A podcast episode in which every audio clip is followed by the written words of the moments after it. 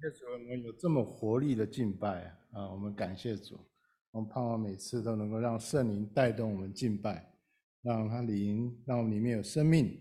每一个人到神的面前，都像孩子一样，单纯的信心，爱他，来敬拜他，来欢迎他，让我们的心能够被他所感动，来歌颂赞美我们的神。我们今天要进入雅各书，我们用下面三个月的时间。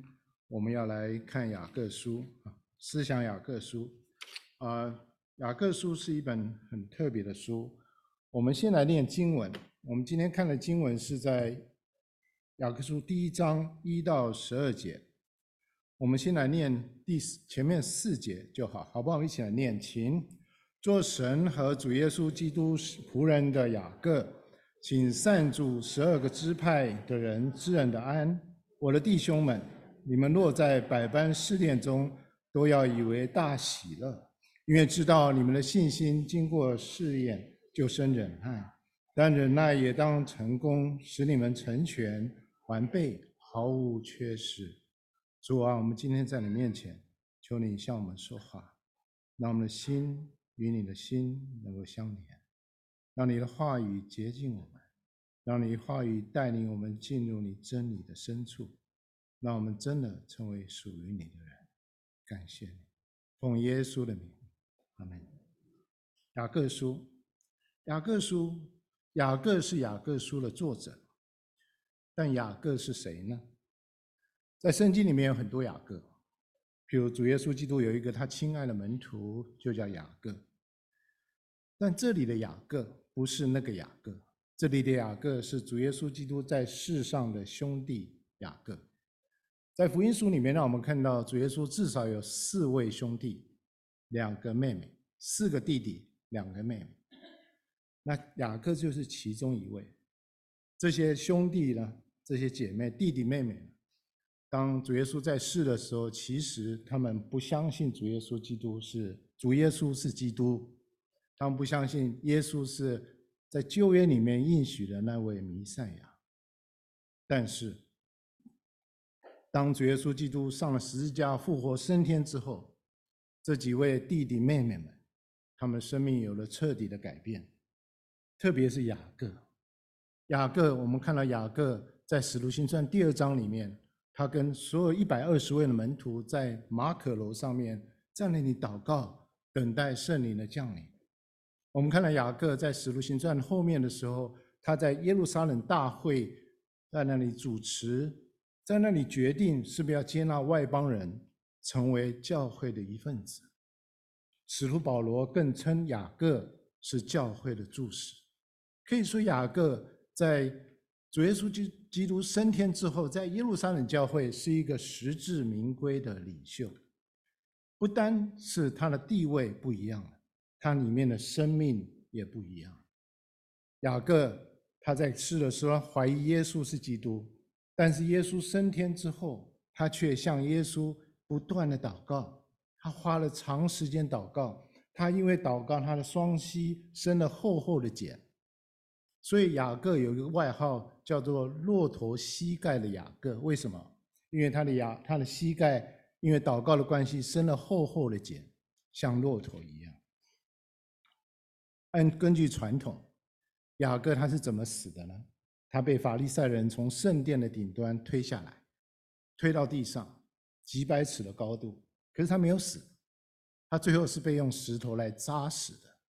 在他死以前，他像他的哥哥耶稣一样说：“父啊，求你赦免他们，因为他们不知道他们所做的事情。”雅各的书的一开头说：“做神和主耶稣基督仆人的雅各。”他没有说他自己。是主耶稣基督的兄弟，他没有说他自己是耶路撒冷的长老，耶路撒冷教会的领袖，没有。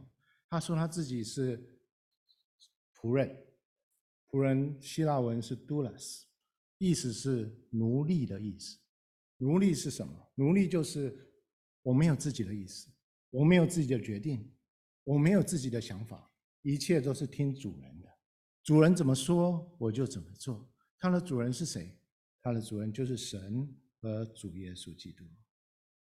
雅各书是一本什么样的书呢？它是写给散住在十二支派的人，他在这里向他们问安。什么是十二个支派？十二个支派代表的是以色列人，所以这些人大部分是犹太人，犹太的犹太人的基督徒。散住代表这些人是住在巴勒斯坦以外的罗马帝国各个地各个地区。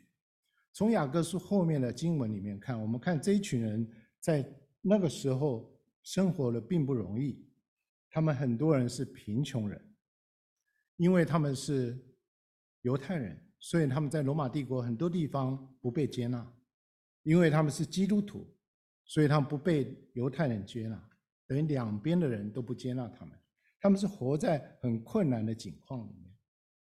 雅各书，雅各书大概是在。主后四十几年写的，有人说四十一、四十二年，有说四十五、四十六、四七、四八都有。但是不论是哪一年，雅各书绝对是最早写成的书信。雅各在写这封书信的时候，他面对什么样的情况？他面对一个新的信仰的形成。这些人刚从犹太教进入基督的信仰，但是他们不能让信仰跟他生命里面有连结。以至于教会当中还有很多的纷争，他们还在坚守着犹太人的传统，以至于他们不能把外邦人当作他们当中的一份子。他们教会和教会当中外邦人和犹太人当中有分别的问题，教会中有争权夺利的问题，有贫富悬殊的问题。我们看到当中的孤儿寡妇没有受到照顾。弟兄姐妹团契生活出现了裂痕，他们不能彼此切实的相爱。教会当中，他们处在希腊化的罗马帝国的社会里面，他们快速的世俗化，因此有不少人离开了主，有不少人离开了教会。当时的教会的问题，也是今现代普世教会的问题。所以雅各书绝对是这个时代的基督徒要仔细研读的书信。雅各书着重强烈的实践性，跟保罗的书信有很明显的分别。雅各敦促基督徒要将他们里面的信心付诸行动。他说了有名的话，就说信心没有行为是死的，有行为。还有信心，两者相辅相成。雅各督雅各督促基督徒要用信心，要在家庭、工作、社区、教会的各样的环境里面，把行动展现出来。雅各书出了，给出了很实际的教导，好像一个基督，好像一个长者，一个长者谆谆教诲他所带领的这些年轻的弟兄姐妹，告诉他们。告诉他们要做这个，要做这个，给出了好像旧约箴言里面的智慧的话语，所以雅各书又说，又被称为是新约里面的箴言。雅各书总共只有一百零八节，却有五十八个命令，好像一个一个的箴言，告诉这个读者。雅各书所论到的基督徒生活各个层面。试炼、试探、信心、行为、爱心、言语、智慧、财富、祷告、社会公益等等，雅各都已经触及了。虽然有这么多的啊层面，但是雅各书有一个中心的思想，他就是盼望他教会里面的弟兄姐妹能够生命能够成熟长大，因为雅各深切的知道。基督徒个人跟教会的问题，它的根源都在于基督徒的生命不够成熟。这就是雅各写雅各书最大的目的，帮助基督徒的生命能够长大成熟。雅各多次用完全人来讲形容一个人。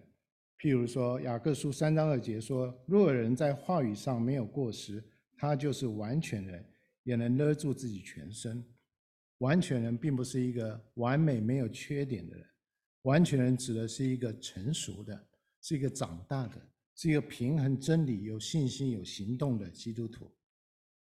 灵命成熟是现代教会最大的需要之一。我们的主正在寻找成熟的基督徒男人，正在寻找成熟的基督徒女人，来继续他在地上的工作。只要基督徒成熟了，他们就能够承担主耶稣所托付的工作，承接天上给他们的呼召和使命。所以雅各书的目的就是生命长大成熟。但是雅各一开始就告诉我们，生命长大成熟并不是不用付代价的。他在第一章第二节就说：“我的弟兄们，当你们落在百般的试炼中。”他一开始就告诉我们，人生有一个现实，人生的现实就是我们一定会遇见试炼。我们要思想，今天早上思想的就是，当我们的人生当中有试炼的时候，雅各告诉我们用什么样的态度来面对这样的试炼。也许我们不喜欢这个词，但是这是必然会发生的事情，因为他这里告诉我们，当你们落在百般的试炼当中，他不是说如果你要，如果你落在百般的试炼中，当。这个当和合本没有翻翻出来，我觉得是个要字。当当你们落在百般试炼中的时候，当试炼来的时候，我们连准备的时间有时候都没有。好像约伯，他在约伯记里面，我们看到他的试炼苦难到他身上是一件接着一件都不停止。所以约伯他最有体会，他说：“人生必遭遇患难。”如同火花飞腾，人生的患难就像火花飞腾。你看它产生，你不知道它什么时候产生，你也不知道火花怎么飞，它就飞到我们的生命里面来。在人生当中，没办法期望我们人生一路的坦途，不是吗？有些试炼，只要我们是人，我们就会面对，不论是疾病、意外、失败、失望。生老病死，我们都会面对，不是吗？这就是试炼。但有些的试炼是只有基督徒特别会面对的。保罗说，我们进入神的国，要面对许多的艰难。我们面经历神进入神的国，什么意思？就是让神的国在我们身上能够显出他的荣耀。但是我们现在所在的世界是撒旦掌权的黑暗世界。当我们决定将神的国在我们生命里面显出他的荣耀的时候，我们跟这个世界的王是相抵触的。这个世界用尽所有的力量要打压我们，要抵挡我们，要逼迫我们，所以我们必然会遇见试试炼。彼得也说：“亲爱的弟兄啊，有火炼的试验临到你们，不要以为奇怪，似乎是遭遇非常的事。是的，不要觉得奇怪。”试炼一定会发生，一定会发生。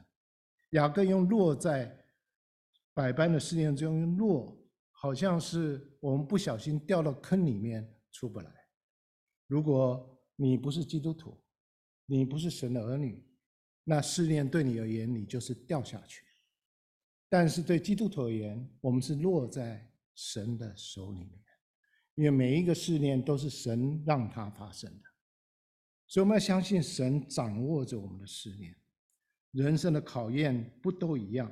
所以这里讲说百般的试炼，有各式各样不同的试炼在我们生命里面，我们身体、我们人际关系、工作、家庭、服饰，每一件事情都可能会有试炼。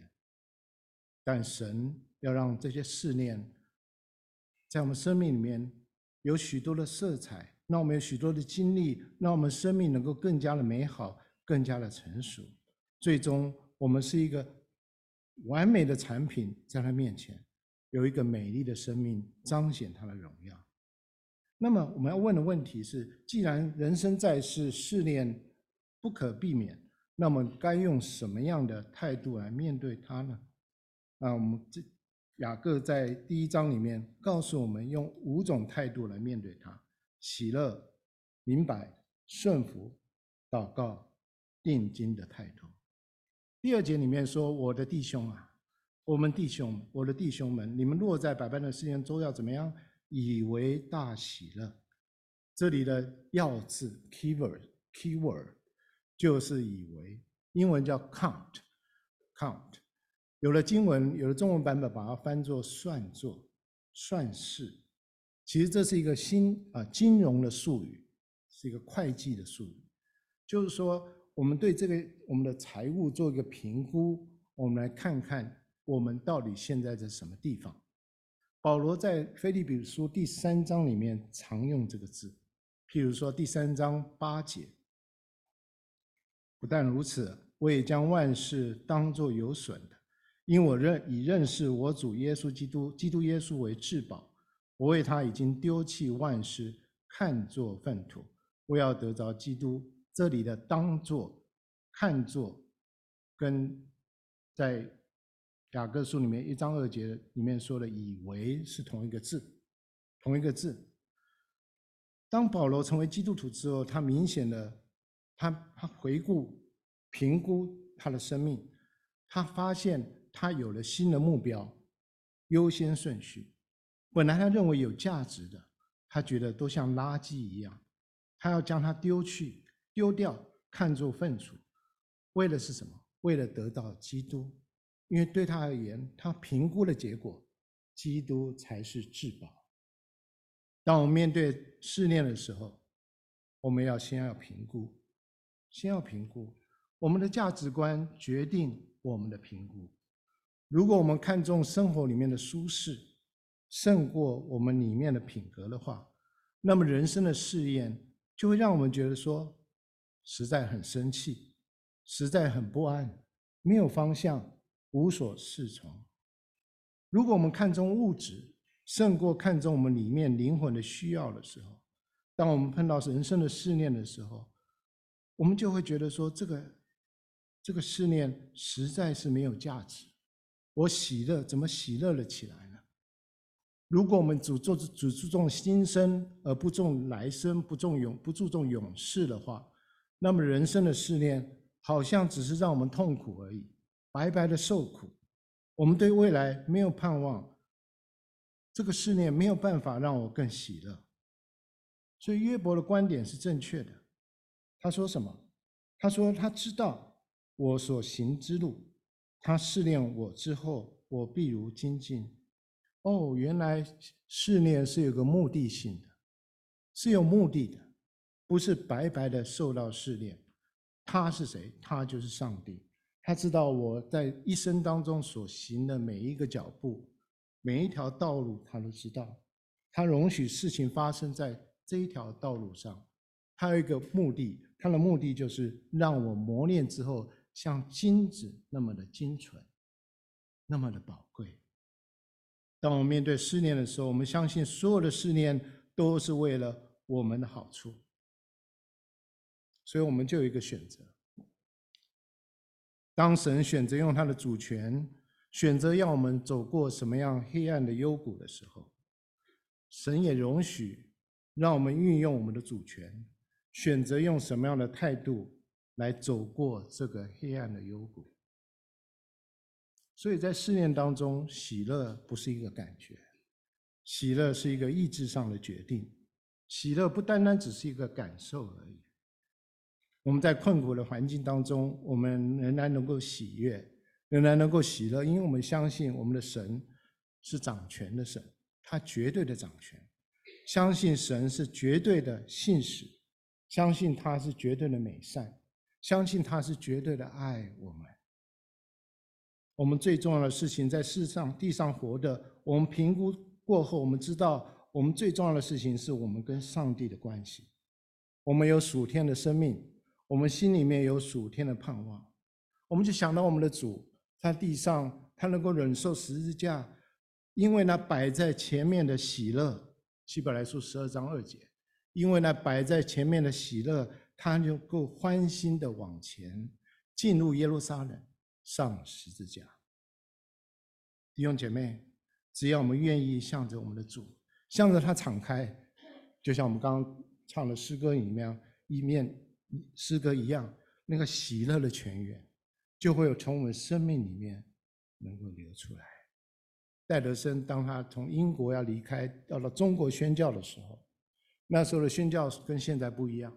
那时候宣教可能就是一辈子都见不到你的家人，所以他的妈妈在码头上跟他离别的时候，在那边哭泣，非常的伤心。戴德生不知道怎么样去安慰他的妈妈，因为他很爱他的妈妈，他的妈妈当然也很爱他。他跟他妈妈说：“妈妈，你看到的是分别，我看到的是重逢。”这是一个有信心的基督徒的宣告。在地上，我们虽然会分别，即使我们分别不再见面，我们在天上还是会重逢。所以在试炼的时候，我们要有一个喜乐的态度，要以为大喜乐。为什么在试炼当中还能够充满喜乐呢？因为我们信心在试在试炼当中增长了，如同在第三节里面说：“因为知道你们的信心经过试验，就生忍耐。”这一节的要字是“知道”，所以我们说是一个知道的态度。是一个明白的态度来面对试炼。我们知道什么？知道试炼让我们在试炼的过程当中会继续的增长，继续的增长，活出一种忍耐的生命。一个忍耐有韧性的生命，就是一个成熟的生命。就像彼得前书一章七节说：“叫你们信心既被试验，就比那被火试验仍然能坏的金子更显宝贵。”可以在耶稣基督显现的时候得到称赞、荣耀、尊贵。神要我们的生命是有忍耐，是有韧性，是能够往前不挫折的生命。因为，因为忍耐是得到祝福的一个关键。我们的孩子如果不学会有耐性来学习的话，很多东西他就学不会，是吗？同样的，我们一个基督徒。如果我们没有信心、忍耐来来学习，求神帮助我们成长的话，神就不能在我们生命里面做他奇妙的工作。神用十三年的时间，预备约瑟，约瑟成为整个埃及的宰相；神用二十年的时间，预备大卫成为全以色列的君王；神用二十五年的时间，给亚伯拉罕他的儿子。以撒，神用了八十年的时间预备摩西四十年的侍奉。忍耐是需要时间的，神使用来建立忍耐品格的唯一的方法，就是试炼，不是靠读书，不是学位，不是听信息，甚至听讲道，或是在网上找资源，听油管，能够做到。不可能，要有忍耐的生命，我们必须在生命里面经历过试炼，在试炼当中，我们学会顺服神，相信神，我们才能够生命长大成熟。忍耐这个字的意思跟我们想象的不太一样，这一字原文的发音叫 hupomone，它的意思并不是静止在那边等待，等待这些坏的事情过去，不是的。它代表是一种主动的等待，是一种主动的坚持，是一种在坚持在持续的行动当中的意思。它可以用来形容，当一个强风吹过来的时候，我们继续的迎着风往前。如果你有在飓风、在台风中经过的话，你知道那个风让人都站不起来，何况是往前走。但是在那样极大的风速前面，你继续的往前，继续的往前。那个往前迎风往前的那个动作叫做忍耐，叫做忍耐。忍耐另外一个意思就是你负重，你继续的负重，你很多的重担在你的身上，但你决定继续的负重，你不放弃，不把它放下来。那个持续的负重，那个力量，那个能力叫做忍耐。为什么在喜乐试炼当中？为什么我们能够喜乐？我们能够往前？因为神正在生命里面让我们改变，让我们能够迎风向前，让我们承受重力，有那个能力能够承受生命之重，让我们生命能够变得更成熟，能够更像主耶稣基督。所以第二个态度，我们必须明白，我们必须知道。第三个态度是顺服，顺服。葛培理夫人 Ruth Graham 啊，路德葛培理，他是他的父母是中国，在中国的宣教士，所以他是在中国出生的。他后来在美国跟葛培理啊牧师结婚，他们几十年的时间，超过半世纪以上，他们在美国，在全世界各地有美好的侍奉。他们两位的婚婚姻，他们彼此的相爱，然后更是我们羡慕的对象。有一天，葛培理牧师驾着车，带着啊带着师母去开车，他们经过一个工地，他们忽然看了个牌子，牌子上面写的说 “End of construction, thank you for your patience”，施工完毕，谢谢你的忍耐。葛培理夫人。就很有兴趣说：“哎，这句话非常好哎！原来基督徒的生命是这么奇妙。当我们离开这世界建筑之前，我们都在施工当中，都在施工当中。当我们离开主了，到离开这个世界要建主之建主的时候，我们就施工完毕。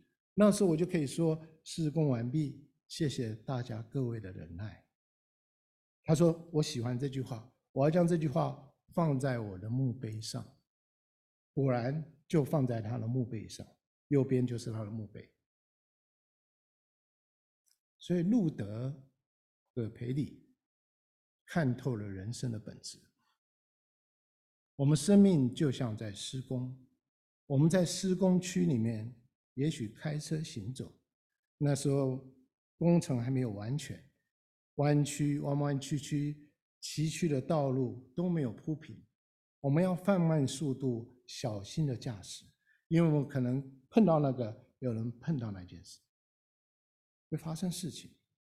但是，一旦施工完成，道路就一帆风顺，坦途的到上帝那里去。弟兄姐妹，不知道你是否生命正在施工当中？你是否愿意让神在你生命里面塑造，以致到生命尽头的时候，你能够像 Ruth Graham 葛培理夫人一样说：“施工完毕，谢谢你的忍耐。”雅各书一章四节说：“忍耐也当成功，你们成全完备，毫无缺失。”那我把和合本的翻译放在和合本修订版的翻译放在这里，但要让忍耐发挥完全的功用，使你们能又完全又完整。一无所缺。这节的要字，在和合本里面那个让，但是要让那个让也没有翻出来，但这一节的要字就是让让，let，L-E-T，让我们要让神借着试炼、磨练、塑造我们的生命，这就是第三个态度。当我们面对试炼的时候，我们要有一个顺服的态度，要有一个顺服的心。弟兄姐妹，你知道吗？当我们不顺服，当我们不跟神合作的时候，上帝没有办法来塑造我们的品格，塑造我们的生命。如果一个孩子他决定不成长、不听教导，他不愿意去学东西的话，我们是不是很着急啊？我们是不是很难过啊？同样的，同样的。神也要我们成长。当我们不成长的时候，最难过的是我们的神。许多基督徒也许啊不愿意接受试炼，所以逃避生活中的考验，往往就错失了机会，成长不起来。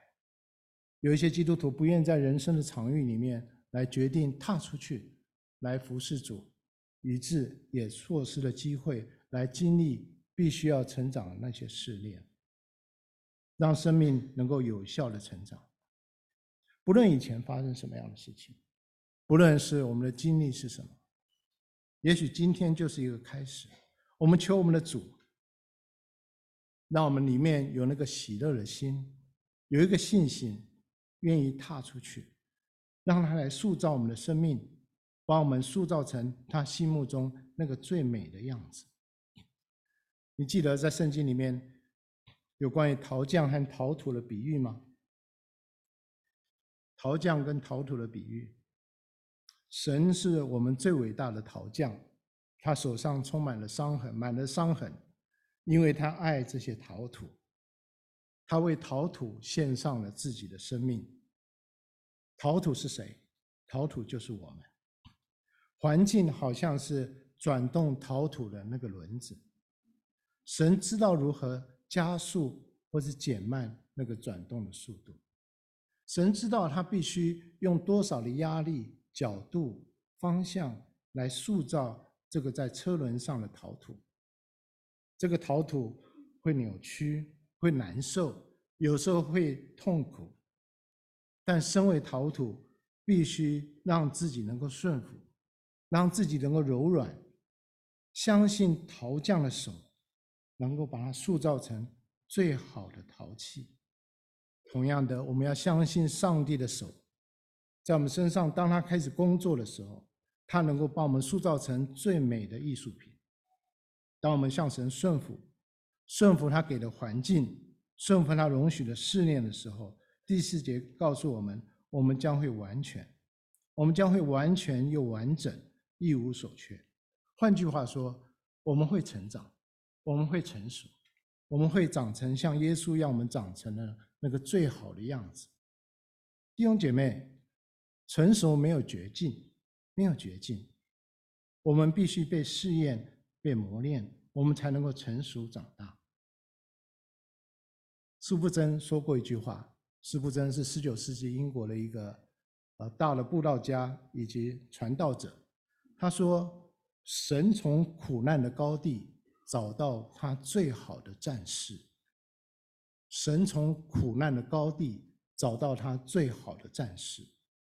生命就像人生，就像一个学校，神摆了很多的试炼、困难、艰难在里面，让我们在里面能够学习，学习怎么样去服侍主，学习怎么样服侍神。在那里，我们学会怎么样对别人有同情心、有同理心。在那里，我们学会怎么样去理解别人心里面的失望和痛苦。我们能够跟喜乐的人同喜乐，跟悲伤的人同哭。我们在那里学会怎么样鼓励在痛苦中还是软弱中的人。我们在那里学会怎么样去真正的服侍。我们如果能够这样顺服来服侍神，来学习怎么样服侍神，服侍我们旁边的人的时候，神就要使用我们每一个人。我在教会里面看到很多弟兄姐妹，就在这样的服事里面，生命一直一直在成长。服事不是在教会而已，服事是在我们生命里面，容许神的手在我们身上做工作，在我们身上塑造我们。当我们容许神的手工作的时候，我们邀请主耶稣基督到我们生命里面来做成要他的工作，他要做成的工作的时候。神就在我们身上有奇妙的作为，他就使用你，在他神国里面做他最有意义的事情。这是第三个态度，顺服的态度。第四个态度，当我们面对试炼的时候，我们要祷告的态度。第五节说：“你们中间若缺少智慧的，当求那厚赐与众人也不斥责人的神，主必主就必赐给他。”他说：“我面对试炼的时候，我们要祷告求智慧。为什么我们要祷告求智慧？因为我们要在试炼当中，我们有很多的问题要回答。有些问题是别人给我们的问题，但更多的问题是我们自己的问题。我们自己问我们：为什么这件事情发生在我的身上？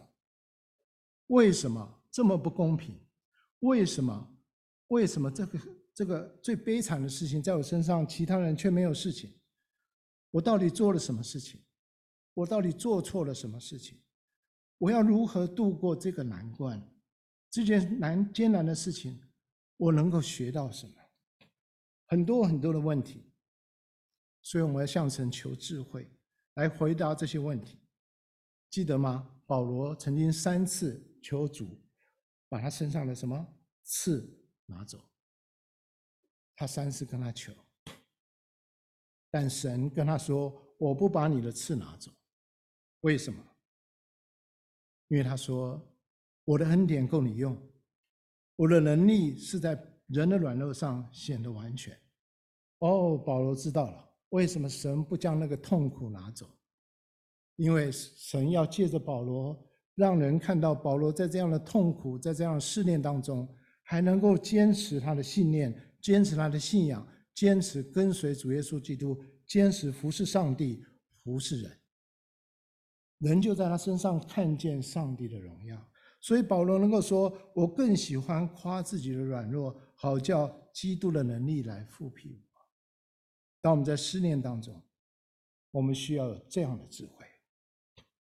我们向神求智慧，求他让我们有神的眼光来看待我们所经历的艰难。我们要求智慧，让我们知道。在这个试炼当中，我们能够学到什么？能够学到什么？记得在疫情刚开始的时候，在教会里面，哇，我们都非常的紧张，我们都不知所措。我们祷告，我们为自己祷告，为家庭祷告，为教会祷告，记得吗？我很喜欢一个弟兄的祷告，他说：“神啊，求你让我们有这个疫情，求你让我们不要浪费了这个疫情。”不要让我们浪费了这个成长的机会。哦，我好喜欢这个祷告。疫情已经过了，弟兄姐妹，你成长了吗？你的家成长了吗？你的教会，我们的教会成长了吗？我们还有很多很多的试炼在我们前面，我们要一个祷告的心，祷告的态度，求神给我们智慧。让我们经过每一个试炼的时候，我们都抓住那个成长的机会，让我们能够成长，在孩子的面前，让我们看到父母在面对试炼的时候，原来是这么有信心，原来还能够成长，原来还能够逆风向前，担负重担，这是多好的榜样！所以祷告求智慧，我们放心的向神祷告，因为神是一个怜悯有恩典的神。他这里说：“神不斥责我们，当我们向神人来求的时候，人会不甘心、不甘愿、不耐烦，但神不会。我们有再多的祈求，神都要听。耶稣不是说，那寻找的要寻见，那叩门的要开门吗？我们放心的到神的面前祷告，在试炼，特别在试炼，特别在痛苦的时候，向他高声来的呼求。”在第六节、第八节到第八节说，只要凭着信心求，一点不疑惑，因为那疑惑的人就像海中的波浪，被风吹动翻腾。这样的人不要想从主那里得什么。心怀恶意的人，在他一切所行的路上都没有定见。雅各不但教我们求智慧，他还教导我们怎么样的祷告。他这里说，只要凭着信心求，一点都不疑惑。一个有信心的人，当求了、听了上帝的话，他就说是的；当他说是的，他就往前，他就往前，他就不改变。但是没有信心的人就说是，又说不是，反反复复，让自己非常的纠结。在圣经里面，我们看到一个人，那个人就是彼得。彼得看到在船上看到耶稣在海面上行走，他说：“耶稣啊，我也要在海面上行走。”到你那边去，耶稣说：“彼得，好啊，那你就过来。”彼得就跳到海里面。开始的时候看着耶稣，他凭着信心往前走，但是旁边起了风浪，他转眼看着风浪，他看到风浪这么大，他心里面信心就没了。当他没有信心的时候，他就沉下去了。耶稣一把手把他抓起来，说：“你这个小信的人！”彼得在那时候是一个心怀恶意的彼得。这个心怀恶意，让他自己几乎被淹死了。一个心怀恶意的基督徒，是不成熟的基督徒，是还没有长成的基督徒。保罗曾经勉励以弗所教会的弟兄姐妹说：“不要再做小孩子了，不要再做小孩子了，免得你中人的诡计、欺骗的法术，被一切邪说之风摇动，飘来飘去。”你不觉得吗？现代的教会就是一个飘来飘去的教会。旁边有风吹草动，里面就飘来飘去，因为现代的教会在里面是一群不成熟的基督徒，是心怀恶意的基督徒。求神帮助我们，让我们能在他试炼给我们的试炼当中，对主的带领不疑惑，让我们生命能够成长，不心怀恶意，在凡事上都有主的话语、圣灵的感动帮助我们，让我们能够凭着信心往前走，度过试炼当中所有的艰难，在试炼当中让信心成长，成为一个有定见的基督徒。成为一个有定见的基督徒。第五个态度，也是最后一个态度，就是当我们面对试炼的时候，我们需要定睛的态度，也就是最后一个态度，我们要定睛在神给我们的什么？给我们的奖赏上面。第九节说：“卑微的弟兄升高，就该喜乐；富足的降卑，也该如此，因为他必要过去，如同草上的花一样。”太阳出来，热风刮起，草就枯干，花也凋谢，美容就消灭了。那富足的人在他所行的事上也要这样衰残。这是一个例子，这是一个很好的例子，知道怎么样让我们的信心定睛在神的奖赏上面。他这里的贫卑微的弟兄指的是谁？指的就是穷人。所以雅各在这里说：如果你觉得是个穷人，你应当要喜乐。为什么应当要喜乐？因为虽然你在经济上是贫穷的，是不富足的，虽然有时候你让人家是瞧不起的，但你要知道你是基督徒，你是上帝的孩子，你是王的孩子，你拥有的财富超过万有，在人的面前，你里面的尊荣，你里面属灵的财富，没有人可以帮你夺去，因为你是神的孩子，神爱你。神要尊荣你，神要在人的面前来升高你，因为你是他的儿女，所以你要有无限的喜乐在心里面。第十节说，富足的弟兄也要喜乐。富足的弟兄是谁？就是那些有钱的基督徒，你也要喜乐。为什么有钱的基督徒要喜乐呢？因为当你遭受试炼的时候，面对艰难的时候，你觉得这些为什么？我失去了财富，我还要喜乐呢？为什么失去了财富、失去了面子、失去了人脉、失去了资源？为什么我还能够喜乐呢？雅各跟他说：“因为你的失去，让你能够谦卑，让你变得自己能够谦卑起来。你能够谦卑之后，你能够更加的依靠神，你要重新看到自己是一个什么样的地方。”是一个什么样的光景？才看到原来里面属灵生命才是真正有价值的事情。外面所有的东西，如果没有神的话，就像草上的花，太阳出来，热风刮起，草就枯干，花也凋谢。你会有新的人生观，新的价值观。在那时候，你要幡然醒悟过来，原来所有的财富都救不了我们的。所有的财富都不能帮我们从坟墓里面救出来。不论你是穷人，不论你是有钱人，不论你是贫穷呃卑贱的人，不论你是富贵人，每一个人注定都已死，死后岂有审判？不在乎我们多富有，我们跟穷人、跟卑贱人、跟其他人一样，我们都会生病，我们都会死亡。死亡让全世界的人都变得平等。我们都会死，死不是一个问题，问题是死后你要到哪里去？十二节给我们一个答案：忍受思念的人是有福的，因为他经过思念之后，以后必得生命的冠冕。这是主应许给那些爱他之人的。这一节的要字是爱，是爱。让我们问他，问我们自己：我们爱什么？我们生命里面最爱是什么？圣经告诉我们，我们这些基督徒要爱我们的上帝，尽心尽性尽意尽力爱主我们的神，同时爱人如己。那我们最爱的是什么？试炼是对基督徒是一件好事情，因为试炼可以帮助我们，让我们知道我们爱什么。他会诚实的告诉我们这个答案。如果我们对我们发生在我们身上的事情，我们旁边的人所做的事情，我们抱怨，我们难过，我们心里难受，我们过不去，我们纠结。也许你爱那件事情胜过爱上帝。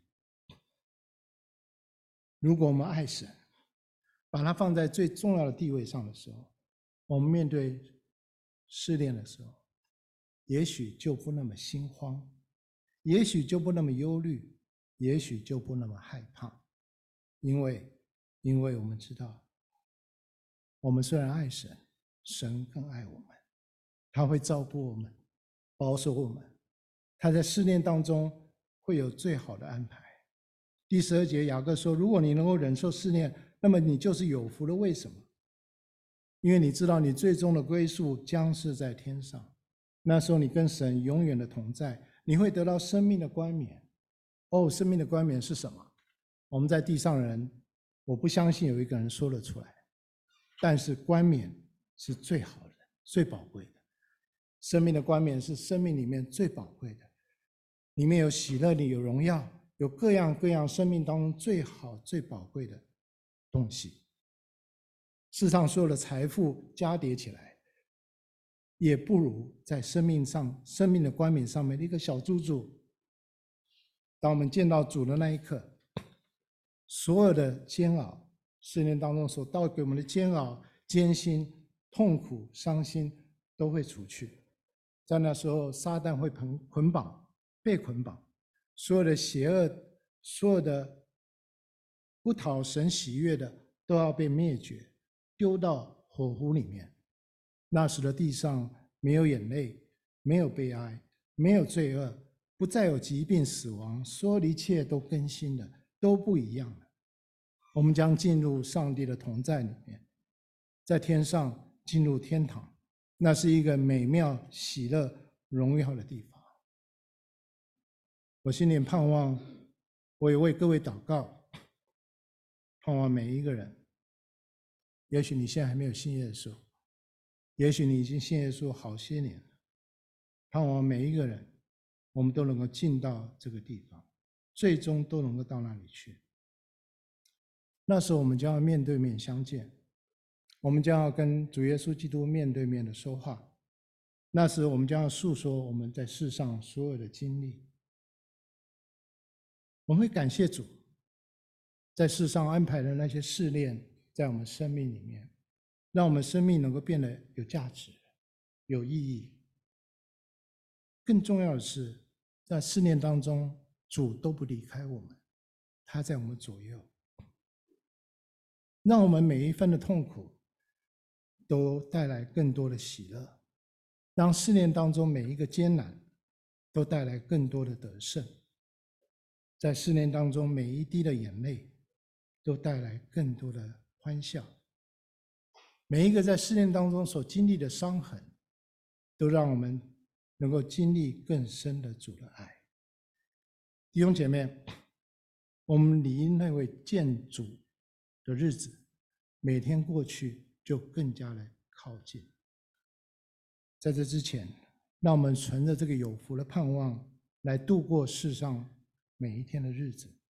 在试炼当中，让我们用正确的态度来面对试炼，让我们有喜乐的态度，让我们有明白的态度、顺服的态度、祷告的态度、定睛的态度来面对百般的试验，让教会中。盼望每一位弟兄姐妹都能够被神大大的使用，你的生命在试炼当中能够被大大的改变，让你在社社区、职场、教会、家庭当中，我们每一个人一起活出美好的见证，能够将所有的荣耀归给爱我们的主。